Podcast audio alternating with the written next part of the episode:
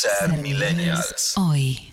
Querido diario, no recuerdo cuándo fue la primera vez que se habló de la dictadura en mi casa.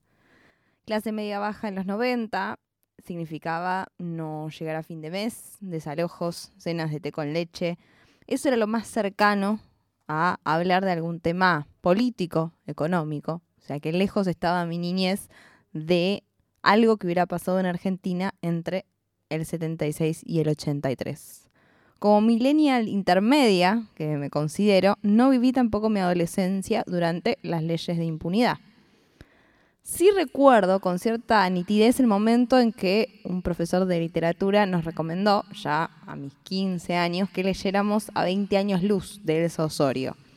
Ya entonces había cierto conocimiento, por lo menos entre mis compañeros, de que algo había pasado. Ya Néstor Kirchner había bajado los cuadros de los militares, ya había otra discusión, ¿no? Pero creo que hasta ese momento, hasta esa lectura de Osorio, yo no había dimensionado el horror. A veces creo que damos por sentado que todo el mundo sabe qué sucedió. Tras 16 años de un 24 de marzo como feriado, como, como día para recordar, para exigir nunca más, a veces siento que la memoria no es igual para todos. Que muchos y muchas se olvidan de que el propio Estado, a través de sus fuerzas de seguridad, ideó y llevó adelante un plan para detener personas, para matarlas, para torturarlas, que esas detenciones ilegales continuaban en centros clandestinos, que los había en todo el país, en todos los barrios, y que allí se definía la suerte de esas personas, no sin antes pasar justamente por esta tortura que demuestra que la maldad no, no solo existe, sino que existe hasta límites impensados. Si tenías suerte, el horror te lo llevabas en la piel. Para otros, la gran mayoría, el destino fue la muerte y la desaparición. Ahora lo sabemos. Esas personas nunca van a volver y es algo angustiante. Pero hace 45 años, aquellas personas a las cuales se le había ido detenido un familiar, un amigo, ¿lo sabían? ¿Qué certeza tenía esa familia, ese grupo de amistades cuando se llevaban a alguien? Ninguna. Me acuerdo de uno de los primeros juicios con los que tuve contacto y donde me rompió el corazón el relato que le escuché a una mujer que había dejado la habitación de su hermano por años sin tocar por si volvía que cuando se mudó de esa casa, mandó a guardar todas sus cosas por si alguna vez volvía para llevárselas. Me da gracia cuando ciertos desmemoriados hablan de la dictadura como una época donde no había inseguridad o que no pasaba nada. No hay causa de lesa humanidad, no hay expediente, no hay historia que no tenga todos los delitos del Código Penal llevados adelante de la manera más cruel posible. Contaba una sobreviviente del Olimpo que cuando llegó le sacaron su anillo de casada, su reloj y le asignaron un número y una letra para que se olvide de una vez de su nombre. Ya estaba golpeado cuando lo estaquearon sobre una mesa de metal para ponerle un cable grueso en el dedo del pie. A otros le ponían un anillo de metal para conducir mejor la electricidad. Todavía me da escalofríos escribirlo. Podrían estar horas con ese método para sacar alguna información porque en cada centro había un experto en sesiones de tortura. Si sobrevivías a eso, te llevaban a una celda, estabas engrillado, estabas tabicado. El silencio era la regla adentro y afuera del centro clandestino. Después podía venir el traslado, el pasaje a esa desaparición disfrazada de una especie de retiro para recuperar o rehabilitar a las personas. No solo sufrieron el terror las víctimas de los centros clandestinos, lo padecieron sus familiares, sus allegados, sus personas queridas y todos los que de una u otra forma lo conocieron no lo evitaron. La tortura y el tormento y las desapariciones no eran simplemente una forma de obtener información para derrotar a un enemigo, sino que trascendieron ese objetivo para constituirse una demostración de poder para toda la sociedad. No, diario, esta frase no es mía, sino que integra una de las tantas sentencias que por suerte se dictaron en nuestro país contra los responsables de esa dictadura. Falta mucho, faltan recursos, falta que se explore esta pata empresarial, la complicidad muchas veces, En el medio se mueren sobrevivientes, se mueren abuelas, se mueren madres y se mueren impunes muchos genocidas. Lo único que te pido hoy, querido diario, es que me perdones por esto, porque lo único que puedo escribir ahora es memoria, verdad y justicia.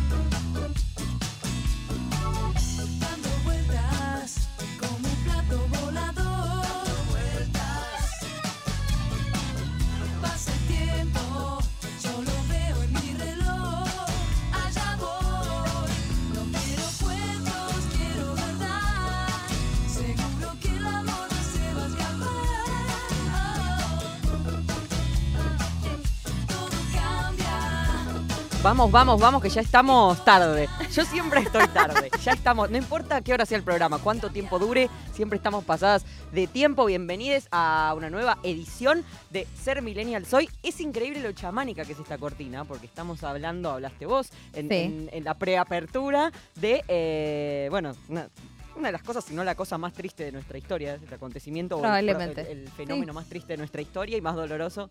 Y yo igual estoy de buen ánimo ahora. Bueno, pero es como te, te, contagia. Está bien, me, parece que funciona. Levanta lo que sea. Y porque si venís muy, muy abajo necesitas una, una cuestión ahí que te sacuda un poquito. Así es. Bienvenidos, mi nombre es Ivana Sherman, estoy aquí con, con mi amiga, con Sol Rodríguez Garnica. Hoy, eh, bueno, también como se ve, si nos están viendo a través de YouTube en la cuenta de Nacional Rock, eh, hoy vamos a hacer un programa por el 24 de marzo, porque estamos a escasas 3 horas y 45 minutos de un nuevo aniversario del golpe de Estado. Eh, Santiago ha preparado, Santiago está muy hiperactivo hoy, ha preparado este fondo alusivo. Es muy bueno ese fondo. Es hermoso. Antes me lo mandaba, mirá lo que preparé, ahora ya se manda, ya se manda. No, él tiene libertad de acción, me parece que el criterio artístico que está teniendo está bien. Él dijo, agréguenme al grupo. Y yo de golpe, eh, como hoy, mando una foto con no suficiente ropa y dije, menos mal que no lo agregamos. menos mal que no lo agregamos. Pues no tiene por qué ver esto. Somos, somos tres chicas en, en la es Cierto, es, cierto. Es así. Es cierto que. Por supuesto, a Lali y Rombola. Nos mira como, por favor, estas mujeres. Eh, ¿Y qué manera de hablar, boludo? Estamos hablando de algo serio. Y yo de golpe ya estoy hablando, es culpa de la cortina eso también. es culpa de la cortina. Si pones todo queda guardado en la memoria, si pones Gieco, eh, no, empezaba tan con tanta pero, este programa. No, si vos pones todo está guardado en la memoria, primero que no es nada millennial eso. Nada. Le mando un beso grande a León Gieco, pero no es. Y literal, esta canción es la canción de apertura por antonomasia de cualquier persona de 30 años. O sea, si la apertura de Montaña Rusa no te convoca, no, no has vivido realmente esta época. No la has vivido. Vi, ¿sabes qué? Lo vi la Montaña Rusa eh, cuando se hizo esta nuevo revival de, cuestión, de todo, ahí. Antes no tenía tanto contacto. yo también, yo la vi medio, en el momento la veía envolver, no la llegué a ver porque era chiquita. Claro. pero la cortina igual sonaba. Sí, es que sí, te remite a eso. Y nosotros la vimos envolver, pero era fija también. Sí. Ya cuando te empieza a tocar el revival es que estás centrada en años, porque hasta hace no tanto, no nos tocaba, viste que de golpe es la la ropa de los 2000 que era un espanto, siempre fue un espanto. por favor. Y nosotros no habíamos tenido esas revisitaciones, porque era de los 80 y los 90. Y de golpe ya se está usando esa ropa que usábamos a los 13 nosotras y decís... Realmente si hay algo que no quiero es ese marroncito con rosa y celeste. ¿Cómo se usa el marrón? Yo lo usaba muchísimo. Sí, yo tenía un suéter ese de rosa celeste con unos bordes marrones. Era un espanto, a mí me encantaba. Y rosa también. Era un espanto, era un espanto. Después me hice medio punk y se fue. Pues. No, no, nos está liquidando, Lali. Nos está liquidando, hermana. Nos van a bajar el video. Nos quieren hundir. No por derechos de autor nos lo van a bajar. Porque no se soporta. Claro. Dios, bueno, espérate, pongámonos un segundo serias como. Por favor. Porque este programa merita. Eh, Santiago me señala acá el crédito de la foto que tenemos aquí en, el stream. Es 70.000 pañuelos de Eitan Abramovich. Formó parte de la vigésima novena muestra anual de fotoperiodismo de Argra. Así que ya hemos aprendido algo en principio. Ya es un programa del que algo te llevas. Y siempre hay eh, estas muestras que hace justamente Argra, así que cuando vean que se anuncia, vayan porque hay piezas muy, muy buenas. Em, bien, ¿qué vamos a hacer hoy? Como sabemos, mañana es 24 de marzo, es una fecha muy importante para nuestro país. En el mejor de los casos, eh, porque conmemoramos con tristeza y celebramos también que que eso no volvió a suceder. Que, llevamos 46 años de democracia con todas las cosas que pasaron en nuestro país en el medio, pero con democracia. De hecho, somos la primera generación que no, estamos ahí border, ¿no? Los primeros que no, los que nacimos en el 84, 85, 86 en adelante. Eh, todos los que nos precedieron vivieron en dictadura. Pasaron años quizás chiquitos, pero pasaron años de su vida en dictadura y es algo muy valioso para nosotras, que no hay que dar por sentado. De hecho, eh, una daba por sentado, incluso en, términos no tan optimistas, eh, ya esto no puede pasar, ¿no? Como ya esto está ganado y de golpe en 2019 fue el golpe en Bolivia. Eh, no, fue hace tanto tiempo y dábamos por ganada la democracia.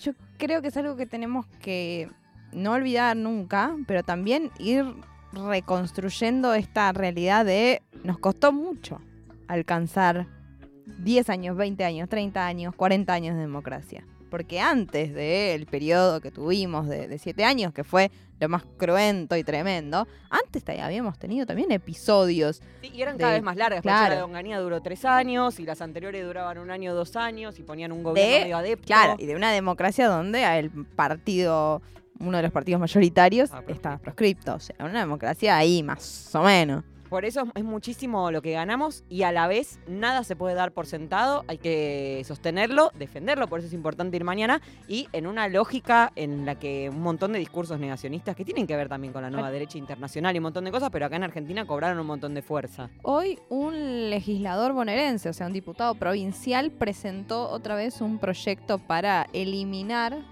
y con esa palabra lo hace, eh, la leyenda 30.000 desaparecidos de justamente la documentación oficial del gobierno de la provincia de Buenos Aires.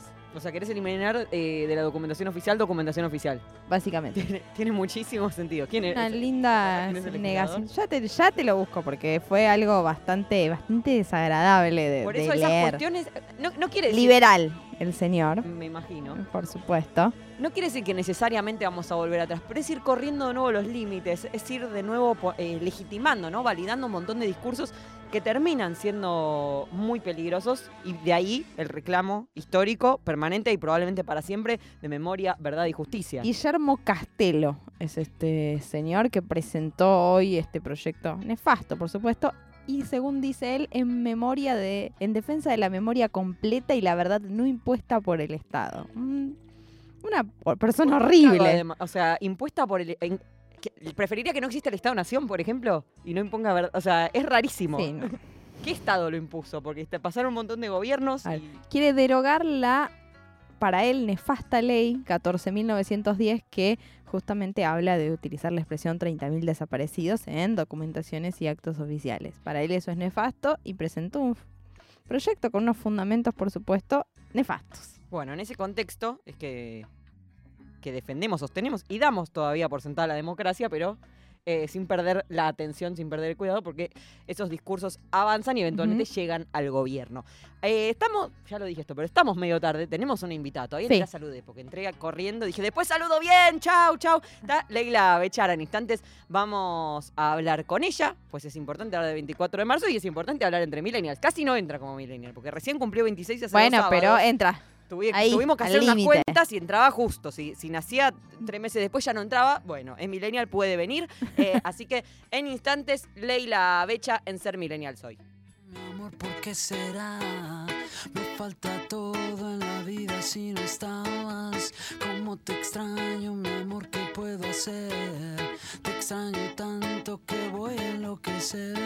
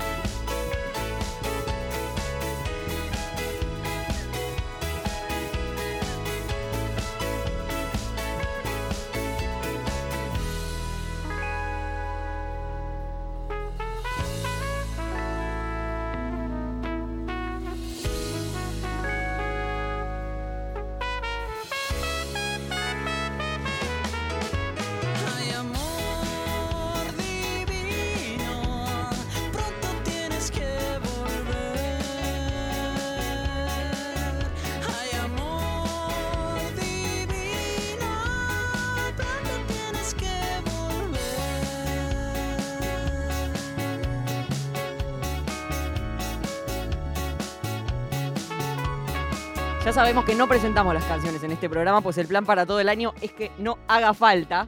O pueden usar Shazam no, y en ese momento.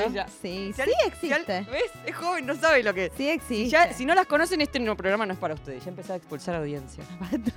Pueden no conocer la cosa. Puede ser. No sé. Bueno, ahí la voz que escuchaban recién es de nuestra invitada. Recién les decía que está con nosotras Leila Bechara. Ella es politóloga, es streamer, fue a la facultad, quiere que lo aclaremos.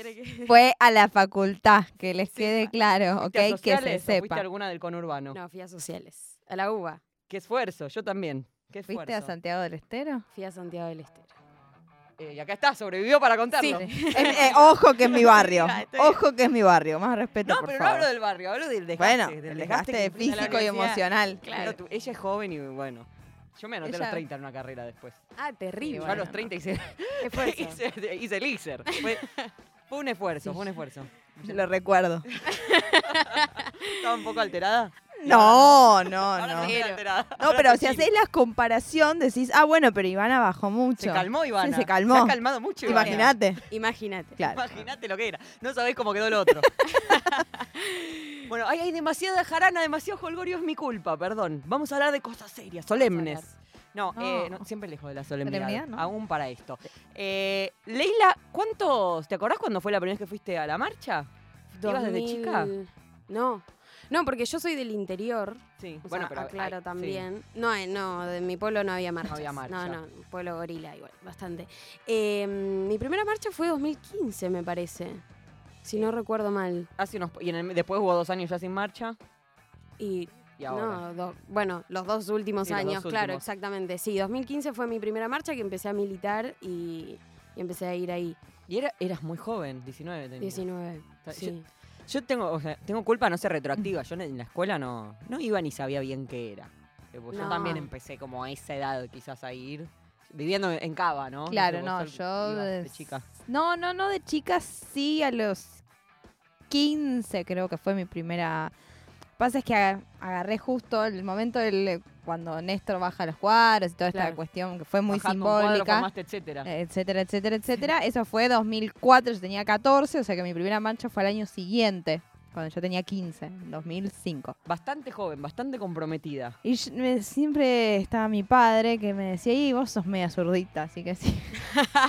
Hay edad no igual. Como un, no como un elogio era, ¿eh? No. en, tu, casa que decís que era un pueblo gorila, eh, ¿se, hablaba de...? En mi casa, em, se hablaba de... O sea, en mi casa se veía mucho 678, pero no éramos kirchneristas. Se hablaba mucho de... Em, o sea, mis viejos, eh, franja morada, digamos, como en su momento, jóvenes con la dictadura.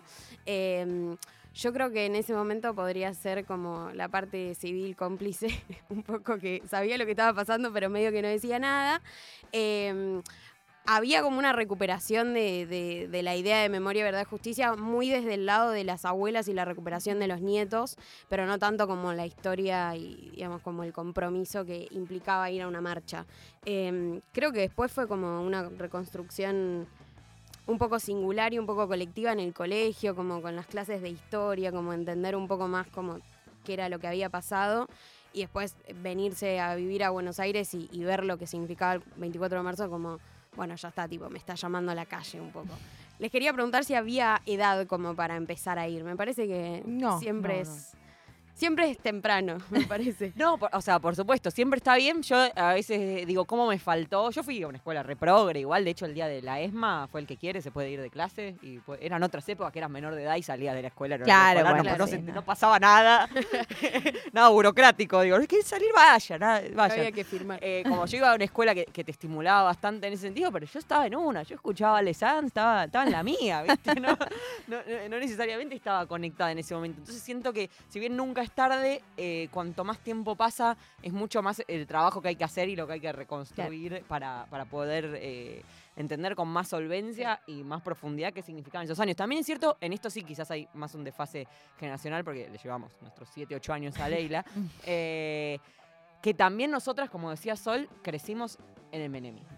Sí. Y no se usaba hablar en casa de cosas. No se usaba, no, pasaba. O por lo menos no en mi casa. En mi casa había otros problemas más relacionados a sobrevivir. A lo económico, a, lo económico, a, tratar de comer ese día, básicamente. Entonces, como que no había un espacio real de, diálogo político. Y existía una lógica mucho más eh, como no, no, me meto, no me importa. que no sé si no, no, me meto, no, no sé, era como extraño. Muchos factores también, perdón. Pero mm, em, a mí me parece que nuestra generación, igual digo, ah, digo nuestra generación, yo tengo 26 años, tampoco me siento tan joven. Pero sí había algo de, mm, que en la mesa los pibes empezaban a hablar un poco más, ¿no? Como nuestras inquietudes tenían lugar. Al habilitarse, lleva, quizás hubo un proceso interno en el que eh, em, inverso en el que llevábamos nosotros, o, o los que nos siguieron a nosotras quizás, eh, preguntas o información o cuestiones a las casas que no sé cuándo. No sé. Cuando nosotros éramos chicas, no, sé si existía. Yo sí me acuerdo la primera vez que le pregunté a mi mamá, o sea, qué estaba haciendo ella, qué, qué hacía, qué, qué, pasaba, qué sabía del tema. Y mi madre en ese momento, bueno, ellos vivieron unos años en Venezuela, justo entre el 77 y el 82. Ah, así fueron unos buenos años. Así que no, así que no, no estaba. Sí sabían que había algo y sí recuerdo que mi madre me dijo que había sido una gran decepción con Alfonsín, una familia radical la mía, que había sido una decepción eh, la hiperinflación y lo que había pasado con las leyes de obediencia de vida y punto final. Eh, no había nadie igual en ese momento que no votara a Alfonsín, porque me parece que, bueno, justamente quizás por eso la, decepción, ¿no? Claro. Porque era un, todos de acuerdo en el regreso a la democracia y era con ese, con ese humano. Mucha esperanza, que me resuena un poco a, cierto año. Mm. Eh, mucha esperanza y mucha desilusión. Poner a la Argentina de pie, sí, digamos. Sí, claro, exacto. Mucho poner a la Argentina. Bien para arriba es esto, la democracia ¿eh? de pie. Em, y la en este contexto puntual de, bueno, las últimas marchas, y todas tus marchas fueron durante el, no, uno no, durante el macrismo, después una pandemia, y mañana en un contexto que está bastante enrarecido a nivel em, nacional. ¿Cómo, estás para, para o sea, qué, vas a pedir o qué vas a reclamar o por qué te convoca a ir a la plaza? Es una discusión eterna conmigo misma y con todos mis compañeros y amigues, porque un poco pasa que eh, en esta interna externa que hay em, es muy difícil como entender las jugadas y los reclamos y, entender que todo eso tira para el mismo lado. Y en esa como que, bueno, nada, yo voy a marchar con las abuelas y, las madres, como esa es mi línea. Em, casualmente me sentiré más cercano a algunas banderas y, algunos carteles que otros, em, pero a priori me parece que recuperar la calle un 24 de marzo, después de dos años sin movilizar, em, después de haber perdido tantas abuelas y madres, ¿no? Porque eso hay que, hay que recuperarlo también porque fueron años muy duros. Em, y en esa por eso, línea. Por eso es también tan urgente que, quien, quien, tenga dudas sobre su identidad o lo que fuera, que se acerquen, porque no quedan tantos años a las abuelas. Es que eso es lo más, lo más tremendo. No sé, yo lo veo desde mi lugar laboral también.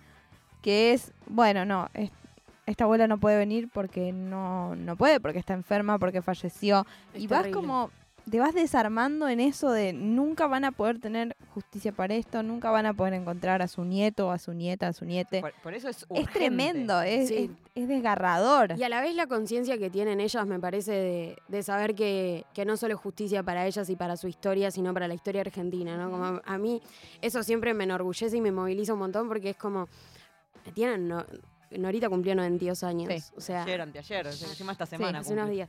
Y mm, yo la escucho y digo, fue vieja, o sea, como real, eh, sos la persona más increíble del mundo, todas tus compañeras también, y siento que hay algo de ellas que va a trascender y que, y que tiene que trascender y que hay que hacer un ejercicio enorme, todos, de hacer trascender esa historia. Digo, cuando eh, aparecen nietos, no es solamente em, hacer justicia por ellas y por su historia y por la identidad de esas personas, sino por toda la Argentina, ¿no? Hay un proceso de, de sanación en algún punto, muy van a nada lo que estoy diciendo, pero de justicia. Sí, de justicia, sí, sí, como que quería ponerle tipo como, bueno, algo millennial. Em, de que me parece de que... reparación, pero no a un nivel individual, sino esto, Es, esto es de todos y esto nos pasó a todos. Exactamente, entonces como, bueno, sí, es, es difícil ponerse a pensar en que no van a estar más. Eh, pero a la vez su legado queda y el 24 de marzo vamos a seguir marchando y siempre y para toda la vida. Eh, y, me parece que ahí es donde donde mañana es un día clave, ¿no? Como eh, mañana tenemos que estar y les que no puedan estar, acompañar en sentimiento, pero es un día muy, muy importante para la democracia, para nosotros y después de, estos dos años de pandemia que realmente nos, destruyeron. Eh, y tenemos que, nada, nuestras banderas que son las de siempre, digo, como levantarlas. Acá Ángelo dice, pensé que era Mayra Arena. Eh, Leila se autopercibe mucho más progre, la verdad. ¿Por qué Mayra? No, imagino que por los rulos. Ah, Para mí nada que ver. No, en un no, yo soy mucho más progre que Mayra. Exactamente. Y Nicolás dice, a mí me tocó ir a la secundaria cuando ni siquiera estaba el feriado. Mi oh. primera marcha, no, yo también igual, ¿eh? mi primera marcha fue en 2004, creo. Yo estaba reconectado por mis propias convicciones, pero me sentía Don Quijote en un colegio privado. Bueno, depende de qué colegio privado. También yo iba a una escuela privada progre. Era privada progre y por eso pasaba, bueno, van, vayan a la EMA, nomás vayan a la marcha, nos juntamos, salían. Incluso se organizaba, creo que ahí fue, en quinto año de haber Tengo una pregunta para Se organizaba desde la puerta de la escuela para ir a la marcha. ¿Cómo, ¿Cómo fue la secuencia 2004 ESMA? Tipo, ¿fue convocado? Como ustedes sabían de, de, mucho antes que eso iba a suceder. No, no, no, no. Por, por eso fue tan simbólico, porque había un acto, iba a ser un acto justamente en la ex ESMA, Néstor Kirchner. Yo recuerdo, eh, y después de verlo muchas veces el video y las fotos y demás, pero fue algo espontáneo, no es que se sabía públicamente que eso iba a pasar. Claro. Pero se daba en el proceso de esto, bueno, el Congreso había anulado las leyes, faltaba que la Corte declarara inconstitucional, había como toda una situación que te movilizaba a tenemos que reanudar esto, tenemos que de alguna forma nosotros como Estado empezar a darle otro lugar a esta situación que está total y completamente impune. Yo siento que ahí hay algo para mí re maravilloso que... Mm, nosotros, los pibis de ahora, nacimos como con todo esto muy saldado, ¿no? Como muy dado por hecho de que esta es la historia, de que esto hay que defender y que esta es la lucha. Em, y cuando pensamos en, todos esos procesos que fueron reconstruyendo eh, esta verdad, digamos, em, siento que ahí hay algo que, nosotros tenemos que recuperar como jóvenes, eh, que es, me parece, la tarea que, que hay que asumir ahora y que mm, el stream de, Por la memoria de Coscu para mí fue como muy en esa línea, como que nosotros venimos con gobiernos que convocan al 24 de marzo, ¿no? Actos y, la articulación de gobiernos populares con los organismos de derechos humanos como muy clara. Nosotros no tuvimos que, o sea, sí, durante el macrismo tuvimos que defender mucho eso, pero claramente porque había del otro lado negacionistas de derecha. Em, pero construir todo ese proceso en la democracia que, ustedes vivieron y que fueron testigos, muchos de nosotros éramos muy pequeños, teníamos cinco años, seis, em, me parece que es interesantísimo y me parece que esa es como eh, el desafío que ahora tiene la juventud, que es eso, somos pibis que eh, nacieron en el 2000, en el 2000, 2003. Ojalá, no, bueno, esos sí son los que ya no no entran en esta franja de. No, pero ¿cómo les, habla, pero, ¿cómo les hablamos? ¿Cómo, les mostramos cómo fue tan doloroso y tan difícil reconstruir todo cómo eso? De, cómo a ver, hubo todo un proceso que nosotros vivimos en, nuestra adolescencia, pero que, estuvo ahí e incluso que debe ser más tremendo para los que no se llevan, no sé, 5 o 6 años, que lo vieron con una conciencia. El primer juicio que se hace después de todo esto, después de tratar de sanar y de reparar el primer juicio desaparece Jorge Julio López. Julio López, o sea, fuerte. El primero. Sí, sí, sí. ¿Cómo haces si tenías que armar otra vez un montón de juicios y en el primero estaba la impunidad ahí diciéndote, mira mirá que yo todavía tengo el poder para hacer esto? Sí, sí, nada. todavía no sabemos qué pasó. ningún ladrillo puesto, ¿no? Como todo ese todo eso, ese proceso a mí me fascina y me parece que es un poco lo que, lo que hay que transmitir en algún. O sea, fue difícil llegar hasta acá. Sí, lo que damos por sentado no está tan, eh, no está tan, asegurado como pensamos. O sea, hay que sostenerlo y defenderlo. Y es re fácil eh, destruirlo, como mostró el macrismo, que en un momento de ah, vamos a darle dos por uno y bueno, toda la gente a la calle de vuelta y dando esa pelea de vuelta. como Y, fue re importante eso de Coscu, me, interesa hablarlo con vos, que trabajas eh, en internet y trabajas de streamear. Em, es muy fácil ser aséptico, si querés, siendo Coscu, ¿viste? Porque podés no hablar de nada. Pasa mucho con, un montón de influencers, pasaba con un montón de influencers eh, en el momento del aborto y lo que sea, de jamás pronunciarse sobre nada, porque perdés. Vos pensás que... Es el chivo de los pañales, no hubo... te putean, te deja de seguir gente. Hubo nutricionistas que ni siquiera hablaron de la ley de etiquetado frontal, o sea, es como... y es algo mucho más liviano, entre comillas. Es importante, pero es liviano políticamente. O sea. claro, es, es fácil y económicamente rentable hacerte el boludo y seguir de largo. Y el chabón, eh, nos, enteramos ahora que es sobrino, él y su hermano, que son sobrinos de un desaparecido. Eh, y, hacer esa movida me parece valioso. Y yo vi en los comentarios como una buena recepción. Yo dije, ahora lo que va a ser esto. Fue terrible. Yo lo vi en vivo y a mí me sorprendía muchísimo los comentarios. Las preguntas. Las preguntas. Y así como, che, ¿en qué otro espacio real real, existe como esta amplitud, esta apertura de recibir un comentario como, che, ¿quién era el presidente en ese momento? ¿Y qué pasó después? ¿Y por qué hicieron el juicio? ¿Y por qué la y, cómo llegaban ahí? ¿Y qué significaba que los trasladaban? Como un montón de preguntas que en realidad, o sea, eh, la, escuela debería hacerlo en algún punto. Yo tengo recuerdos bastante, digo, como dependía mucho de qué profesor tenías. Claro.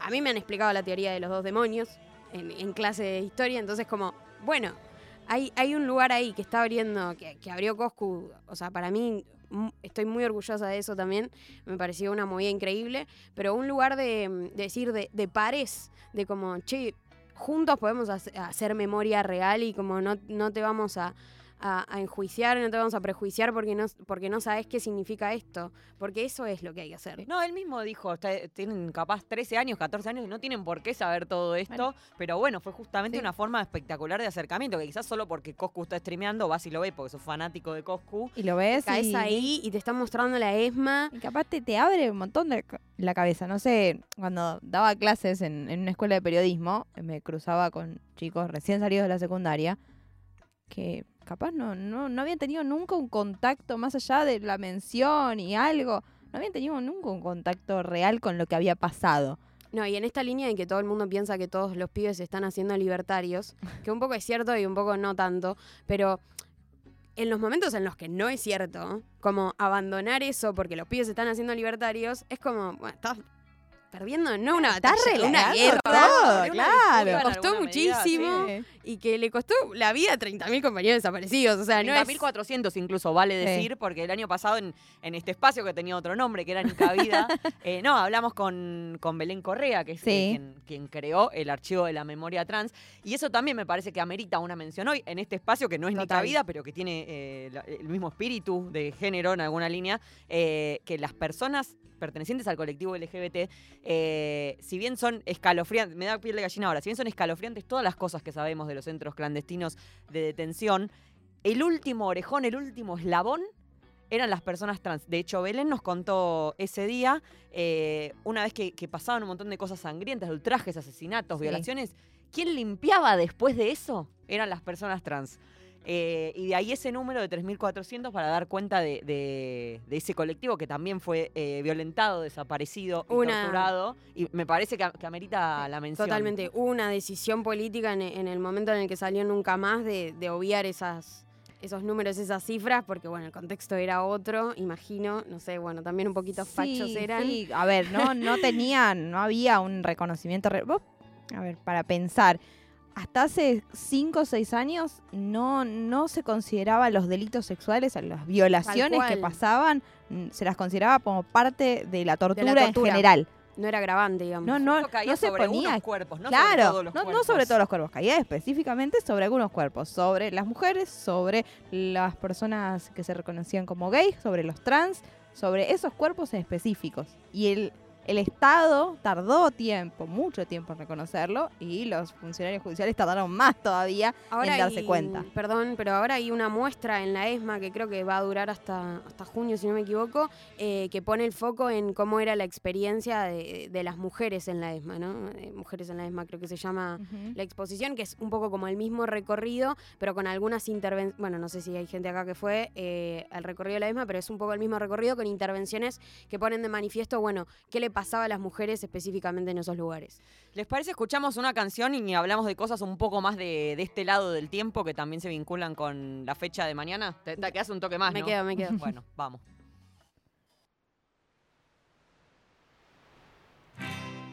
Ella juega con medallas, velas y libros sin tapa.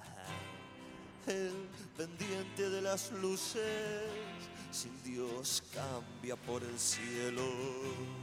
Tiempo, tiempo sin una palabra, viajes, soledad y depresión. Y al fin, suerte su destino, ella sola y otra ropa. Y en el silencio del cuarto otro color en la silla. Y él hundió su nariz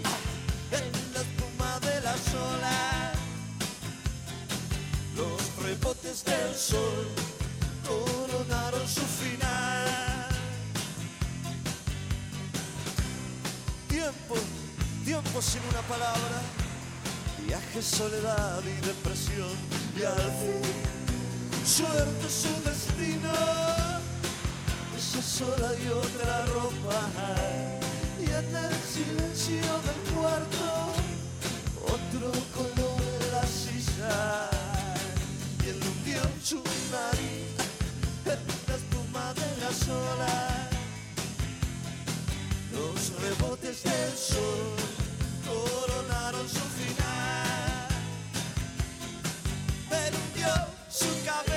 Mañana hay transmisión especial de Radio Nacional por el Día de la Memoria desde el estudio móvil en el Cabildo. Sale en Duplex, Radio Nacional y Nacional Rock. Eh, van a estar Federica Pais y Mex Urtiz de 13 a 15. Mario Weinfield, Juan Manuel Carg y Luciana Pecker de 15 a 17. Y Luisa Balmaya y Alerta Urgente, nuestros compañeros queridos, Fede Simonetti, Elaiza eh, y compañía eh, de 17 a 20 allí en el estudio móvil de Radio Nacional en el Cabildo. No sé si podemos pasar a saludar igual. Creo que sí, ¿por qué no? No sé, no sé, a mí no me llegó ninguna invitación, así que no sé, pero están todos invitados. Ok, perfecto. Menos nosotros, no sé. Ah. No lo sé. No lo sé. Eh, Temón dicen por acá que bueno, Becha e Ivy juntas. Eh, y por acá Nicolás eh, de esta acá, Maslatón, es el único liberal que oí condenar la dictadura y el tipo porque lo vivió. Mm, a mí me da que Milei lo vivió también, ¿eh? A mí me da que Expert estaba bastante vivo en ese momento. Bastante grande Espera, Expert cuántos años tiene? ¿70? Eh, no, pero 62, 63 tiene. A ver. Necesitamos, ese Gaby, una ley que condene estos discursos. 60 años tiene Esper. Es re joven. sí, bueno, pero, estaba. Estaba. estaba. Necesitamos una ley que, que condene estos discursos que haga valorar la lucha de estas madres y abuelas. No se puede tolerar y no se debe seguir permitiendo. Ahí hay un borde, ¿no? Entre el, derecho a la libertad de expresión. Hay un lindo debate. sí. sí eh, y el bueno y los discursos negacionistas. Siempre se habla de que en Alemania si, si hablas a favor del holocausto o lo negás, más bien si negás el holocausto, eh, tenés una pena, eh, claro. un delito penal. Pero es tenés expresiones de ultraderecha muy fuertes en Alemania. O sea, que en realidad sí. Solucionan el problema. O sea, es la pregunta si solucionan el problema. Para mí no. ¿Y qué valor ponderás? ¿Viste? ¿Qué valor ponderás? No, no sé la verdad la, resolución. si, ponderás la libertad de expresión o. Porque después, viste, es fácil ir corriendo la vara. Es que vos podés tener libertad de expresión. Lo que pasa es, reglamentás después qué es libertad de expresión, o sea, vos lo podés decir abiertamente y después la consecuencia, que puede no ser una consecuencia penal, puede ser otra la solución. Una probation. No, no, no, porque eso es parte de una, un proceso penal. De, de cargos públicos. Claro, alguna cosa que no sea directamente relacionado con otra vez el sistema penal, que no tiene que dar respuesta para absolutamente todo. yo tenía muy poca paciencia con eso y ahora me lo, me lo discuto un poco más, porque eso, no, no sé si puedes decirle a alguien no puedes decir esto a la vez. Bueno, después eh, hay discursos en televisión anticientíficos y un montón de cosas que, vemos al aire, pero no, sé cuánto podés. O sea, podés moderar una programación quizás. Puedes decir, che, yo soy dueño de un medio porque hay una persona. Eh, bueno, me acuerdo. no sé si, si, si penar lo lleva a un lugar mejor. Me acuerdo que mm, había un Ah, no sé si puedo decir esto, pero bueno, lo voy a decir igual. Em, en la TV pública había un programa, o sea, hay un programa que se llama Altavoz. Uno de los panelistas era un ah, chico abiertamente negacionista que tenía tweets realmente muy horribles y los mismos trabajadores de la TV pública pidieron que, lo separaran del panel. Yo creo que ahí hay, hay no sé, como me, parece que es un debate muy interesante y importante en algún punto, porque para mí el problema mayor es que haya políticas públicas que avalen, digamos, eh, esos discursos. Em, siempre va a haber gente que piensa que no fueron 30.000 y siempre va a haber, o sea, digo, porque la grieta y la vida y la derecha y la gente mala va a seguir existiendo. El problema es cuando, no sé, lo pérfido decía que no eran 30.000. Bueno, porque sos un funcionario, justamente. Exactamente. Entonces, como, ¿qué, están avalando desde el, desde el gobierno y desde el Estado Nacional si esa es la línea, digamos? Están avalando un poco la persecución política. Un poco que todo eso fue. La primera foto del macrismo en 2016 era basta con el curro de los, derechos, humanos. Incluso con el ala que ahora se considera, entre comillas, las palomas, las todo eso, los tranqui, qué sé yo. Estaban ahí poniéndose en la caripela acá con el cartelito y todos felices. Y mirá, flaco, que qué discurso, flaca, qué discurso que estás bajando. Y siempre relativizar o, correr la vara y después volver un poquito atrás, pero ya la corriste. Eh, eso, pasa muchísimo. Bueno, y esto nos trae también algunas cuestiones que quería hablar, ya que lo nombramos al Mauricio. Em, estamos, o sea, este 24 de marzo nos encuentra literal en las vísperas, porque esto se va a aprobar el 25 en el Fondo Monetario Internacional, de el nuevo acuerdo. Yo dije una vez nuevo endeudamiento, me cagaron a pedos. La verdad que es un nuevo endeudamiento para pagar el anterior. O sea, viene una guita nueva que se supone que usaremos para eso, andás a ver. Eh, y la verdad que también me parece que vale mencionar que la dictadura, por supuesto, más allá de todas las cosas sangrientas de las que venimos hablando la última media hora, lo que logró es que cambie la participación en el ingreso de la clase trabajadora, que estaba muy cercana al 50%, eso se bajó, que cambien un montón de derechos laborales, que el país endeude, que se, que se estatice deuda que era privada, o sea, eh, la lógica era económica, ¿no? Que entre capital financiero. Eh, y estamos en ese sentido en un contexto, sí, un poco parecido, que a mí me parece desolador también volver a esa lógica. Yo creo que, em, o sea, la dictadura fue no solo un programa eh, ideológico contra ideas de izquierda, si se quiere, subversivas. Eh, fue sobre todo un programa económico. necesitaron llevar adelante todo lo otro para eh, instalarlo. Eh, Me imagino que de ahí también la colaboración empresarial, ¿no? todas, a todas las listas que se entregaban de gente, de, personas comprometidas con los sindicatos. Papel eh, prensa. papel prensa, ni hablar, Ingenio Ledesma, bueno, un montón. Le mandamos un beso grande a, Blaquier, que sigue ahí esquivando cualquier tipo de juicio al respecto. Eh, había, una ganancia directa de, cooperar con en, este caso sí, con, este proceso, con, este proceso, económico y de destrucción de, los derechos laborales. La derecha encontró en el macrismo para mí una nueva forma, en el macrismo y digo en Latinoamérica digo, también tuvo sus expresiones, una nueva forma de instalar su programa económico. Ya no necesita dictaduras, un poco de lofer, un poco de medios a favor y listo, y ya volvemos. Em, y, me parece que la deuda esta que estamos renegociando tiene que ver mucho con e, ese logro nuevo del capitalismo, del neoliberalismo, de volver a instalar su programa económico. Estamos hasta, eh, no sé, la soga no sé cuándo. O sea, yo cuando pienso cuándo vamos a terminar de pagar esto, digo, nunca. Vamos a pagar esto, no lo la creo. La respuesta es nunca, ¿eh? La, respuesta es nunca. La respuesta es nunca, porque ahora se, planean 12 años y después cuando haya que afrontar 8 mil millones de dólares el primer año, también se va a renegociar y se va a sacar un nuevo crédito. Esto ya lo vivimos, esto ya se ha visto. Eh, y de verdad la respuesta es nunca. Yo no sé si nosotras, aún siendo. Yo ya sé que mis papás, por ejemplo, no van a volver a vivir un país sin el fondo, no va a pasar. No. Eh, no dan los tiempos. Y quizás nosotras tampoco. O sea, así de, así de desoladora me parece la situación. Cuando decíamos que era a 100 años, era a 100 años. Bueno, esa era otra deuda igual también, que todavía la tenemos que pagar. Pero bueno. Imagínate reperfilar eso. El otro día... 200. Bueno, el pero en el medio destruís el planeta y no hay que pagar, paga Dios. Bueno, pero a ver, cuando Vamos con el calentamiento global, cuando reperfilás, no, cuando reperfilás, por lo menos reperfilame a 10 años, ¿no? Como el macrismo que me reperfiló a uno y medio, o sea, con los pagos empezando en 2020 cuando tomaste en mitad de 2018. El problema es, eh, que, que viene es eh, qué pasa si ellos ganan de vuelta.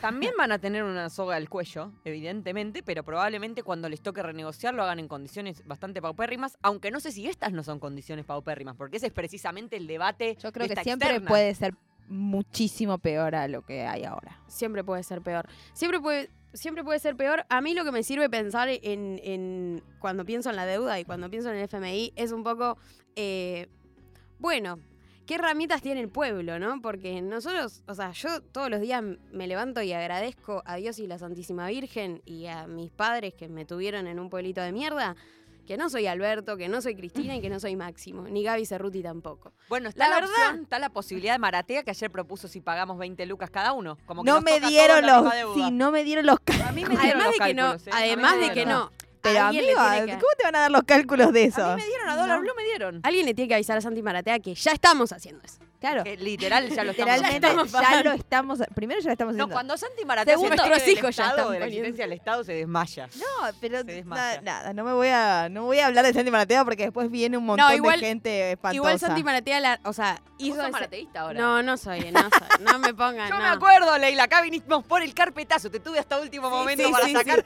la carpeta. Acá. Pero todo el mundo puede cambiar vi. de opinión. Lo que yo digo, entero hiciste de Santi Maratea. yo te vi, hermana. robé con Santi Maratea. Panqueque. Gracias, Santi. por- Eh, no, pero Santi Maratea después de ese tweet explicó como es, eh, no podemos no podemos suplantar el rol del Estado, lo cual Se me dio pareció cuenta. una... Se dio cuenta. Se dio cuenta. Se dio cuenta.